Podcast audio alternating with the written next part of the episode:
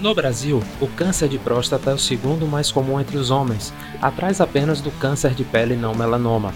Além disso, também é o segundo mais letal.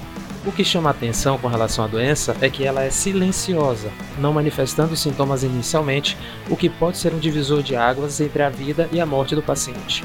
Para falar sobre o assunto, já que estamos em período de Novembro Azul, mês de conscientização contra a doença, o podcast do Muita Informação bateu um papo com o urologista Nilo Jorge Leão, que também é coordenador do Instituto Baiano de Cirurgia Robótica. Você confere a entrevista agora. Doutor, infelizmente, a cultura do homem ainda é de pouco cuidado com relação à própria saúde.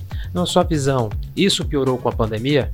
Pois é, então, a cultura do homem realmente sempre foi muito de ser o homem que trabalhava, que saía de casa para é, trazer dinheiro, enquanto a mulher ficava em casa cuidando da família, dos filhos, cuidando da casa. Mas isso há muito tempo e cada vez mais vem se tornando uma realidade não mais verdadeira, né? A mulher cada vez mais conquistando seu espaço, também tem um dia corrido, atribulado, trabalhando assim como o homem. Então essa cultura não, não se aplica mais. O homem ele vem procurando cada vez mais também cuidar de sua saúde, procurar fazer uma consulta regular com o urologista, mas ainda assim encontramos resistências, principalmente nos extremos da vida, né? É, a menina, quando a mulher, quando ela está entrando na adolescência, na menopausa, ela tem o hábito de de procurar já o ginecologista e a partir daí começar a fazer um segmento rotineiro. A criança, o adolescente, o menino, nem sempre isso é verdade, na grande maioria das vezes não. E o adulto também, mais idoso, também tem uma tendência culturalmente de procurar menos cuidados médicos. A pandemia veio, na verdade, exacerbar um pouco mais esse problema. É, às vezes não por falta de desejo do próprio paciente em procurar assistência, mas de uma maneira geral, como um todo, houve uma, uma queda importante na procura dos serviços médicos, principalmente no pico da pandemia. Agora as coisas estão se normalizando um pouco mais. Quem não procurou durante a pandemia está buscando procurar, vendo uma maneira de tirar o atraso, né, o tempo perdido nessa pandemia, mas com certeza a gente vai ver durante os próximos meses aí o reflexo um pouco dessa falta de assistência durante esse período. Qual a importância de se procurar um médico regularmente para tratar da próstata? Além disso, qual a faixa etária entre os homens que mais pode ser afetada? Acontece que o rastreamento para câncer de próstata com toque retal e PSA anual, periódico, foi um fator que foi introduzido na cultura da todos os países praticamente, a grande maioria faz campanhas de, de screening para câncer de próstata e a importância de fazer a detecção precoce. O câncer de próstata não manifesta sintomas nas fases iniciais, só vai manifestar algum sintoma já nos estados mais avançados. Então, fazer o screening, o rastreio, é de extrema importância para poder fazer um diagnóstico mais precoce e conseguir melhores resultados no tratamento, certo? Então, homens a partir de 40, 45 anos que têm fator de risco, ou seja, ser da raça negra ou tem história familiar importante relacionada a câncer de próstata, devem já começar a fazer o seu rastreio anual. E a partir de 45, 50 anos, aqueles que não têm histórico familiar ou é da raça branca. Então é importante ficar atento. O câncer de próstata ele pode acometer qualquer idade, certo? Mas é mais incomum, muito mais incomum em pessoas abaixo de 40, 45 anos, certo? Então ficar atento nessa faixa etária a já fazer o screening anual. Quais as causas que podem levar ao câncer de próstata e sintomas mais comuns e que podem indicar a presença da doença? Não tem nenhuma causa específica que leve ao câncer de próstata, né? São alterações genéticas que favorecem o surgimento desse tipo de tumor, mas existem sim fatores de risco. E os principais são o envelhecimento, né, a idade, a raça negra e a história familiar. Principalmente quando é a história familiar em parente de primeiro grau. Quanto mais cedo o familiar desenvolver o câncer de próstata, maior é o risco também de, do paciente desenvolver. Obesidade, sedentarismo, hipertensão não tem uma forte evidência de que seja um fator de risco importante. Porém, principalmente a obesidade, a gente pode ter casos de diagnóstico mais tardio em estadios mais avançados.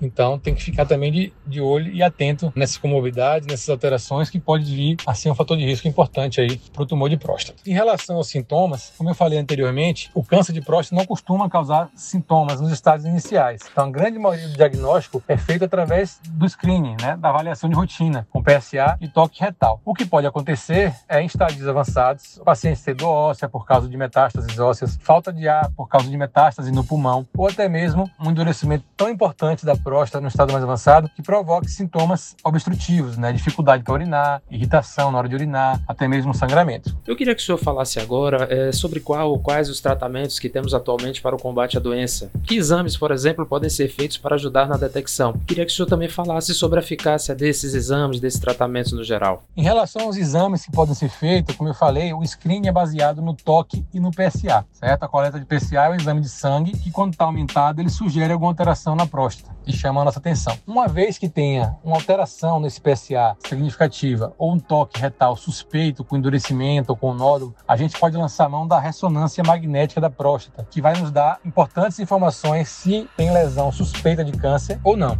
e a partir daí fazer uma biópsia direcionada e uma biópsia aleatória da próstata para fazer a confirmação diagnóstica da presença do tumor. A partir desses exames, a gente vai precisar fazer um estadiamento para ver se o tumor é um tumor que está localizado na próstata, ou se é um tumor já mais avançado, se é um tumor de alto risco. A partir daí, a gente oferecer as opções de tratamento. De forma bem resumida, o que a gente tem hoje de arsenal para tratar o câncer de próstata, a cirurgia, né, que é a prostatectomia radical, onde retira toda a próstata, e as vesículas. Pode ser feito por via aberta, mas hoje em dia cada vez mais por via laparoscópica e principalmente por via cirurgia robótica, né? com resultados de eficácia muito importantes nos estádios iniciais, intermediários, mas é lógico que pacientes já com metástases, com tumor avançado, a cirurgia já não torna uma opção das melhores. Então a gente pode lançar mão de radioterapia, pode lançar mão de tratamentos como bloqueio hormonal. A testosterona é o hormônio que alimenta a próstata e o câncer de próstata. Então em casos avançados, a gente pode fazer um bloqueio desse hormônio para que tente controlar a progressão da doença. Então, basicamente, hoje em dia, cirurgia, radioterapia e medicações como bloqueio hormonal são a primeira linha de tratamento do câncer de próstata, reservando cada um deles para um caso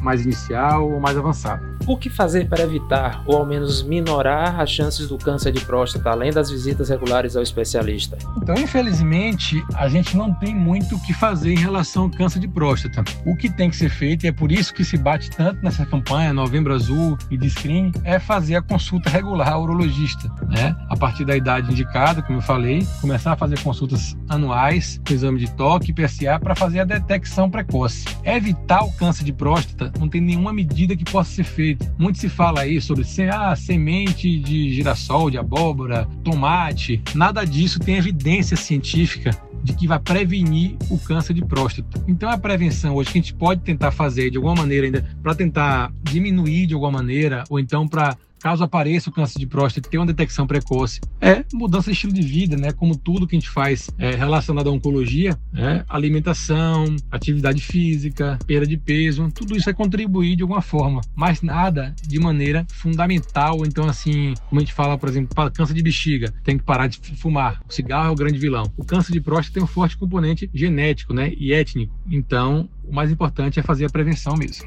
Para fechar, eu queria que o senhor falasse um pouco do trabalho do Instituto nesse sentido e deixasse também uma mensagem aos homens e até mesmo aos respectivos companheiros com relação ao assunto. O agente do IBCR, que é o Instituto Baiano de Cirurgia Robótica, é um grupo que multidisciplinar que envolve tanto urologista como coloproctologista, ginecologista, cirurgião oncológico. Surgiu há um ano com o propósito de promover acesso à cirurgia robótica para todos os pacientes. Né? Hoje em dia é uma cirurgia, é uma modalidade de cirurgia minimamente invasiva que nos Estados Unidos já está totalmente difundida e no Brasil cada vez mais exponencialmente vem crescendo o seu uso, inclusive aqui em Salvador. Então, o propósito do nosso grupo é promover informação e oferecer a esses pacientes o acesso a uma modalidade cirúrgica que é muito promissora, que já tem garantido melhores resultados em relação a sangramento, tempo de internação, retorno às, atividades após a cirurgia e com potencial muito grande de diminuir as complicações, por exemplo, em relação à cirurgia da próstata, que é uma preocupação, é a continência urinária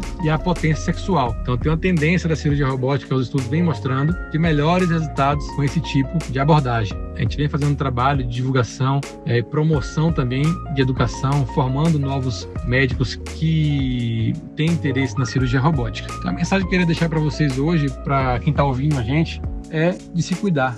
Né? Principalmente os homens, a mulher já tem o hábito de se cuidar, o homem tem cada vez mais, como vem acontecendo de fato, enraizando o cuidado da saúde de forma geral, não só da próstata, mas da saúde do homem como um todo. O homem tem que cuidar da sua pressão arterial, do coração, da parte sexual, da parte urológica como um todo. Então é importante se cuidar. Não, não tente, vem vendo cada vez menos hoje em dia a, o preconceito e a resistência a realizar, por exemplo, o exame de toque. Cada vez menos, graças a Deus, a gente vê isso, mas ainda existe. É importante a gente combater isso e procurar um urologista de confiança para fazer esse segmento periódico, porque só assim a gente pode evitar esse problema do câncer de próstata, que é um câncer altamente frequente né, no homem e que é o maior responsável por morte por câncer. Não porque ele é um câncer agressivo, ele não é, pelo contrário. Quando tratado inicialmente, as chances de cura são enormes. Né? As chances do paciente não morrer de câncer de próstata são grandes. Ela mata muito porque ela é muito frequente. Então é preciso ficar atento e procurar cuidar da saúde. Um abraço a todos e obrigado. Siga a gente nas nossas redes sociais e até o próximo podcast.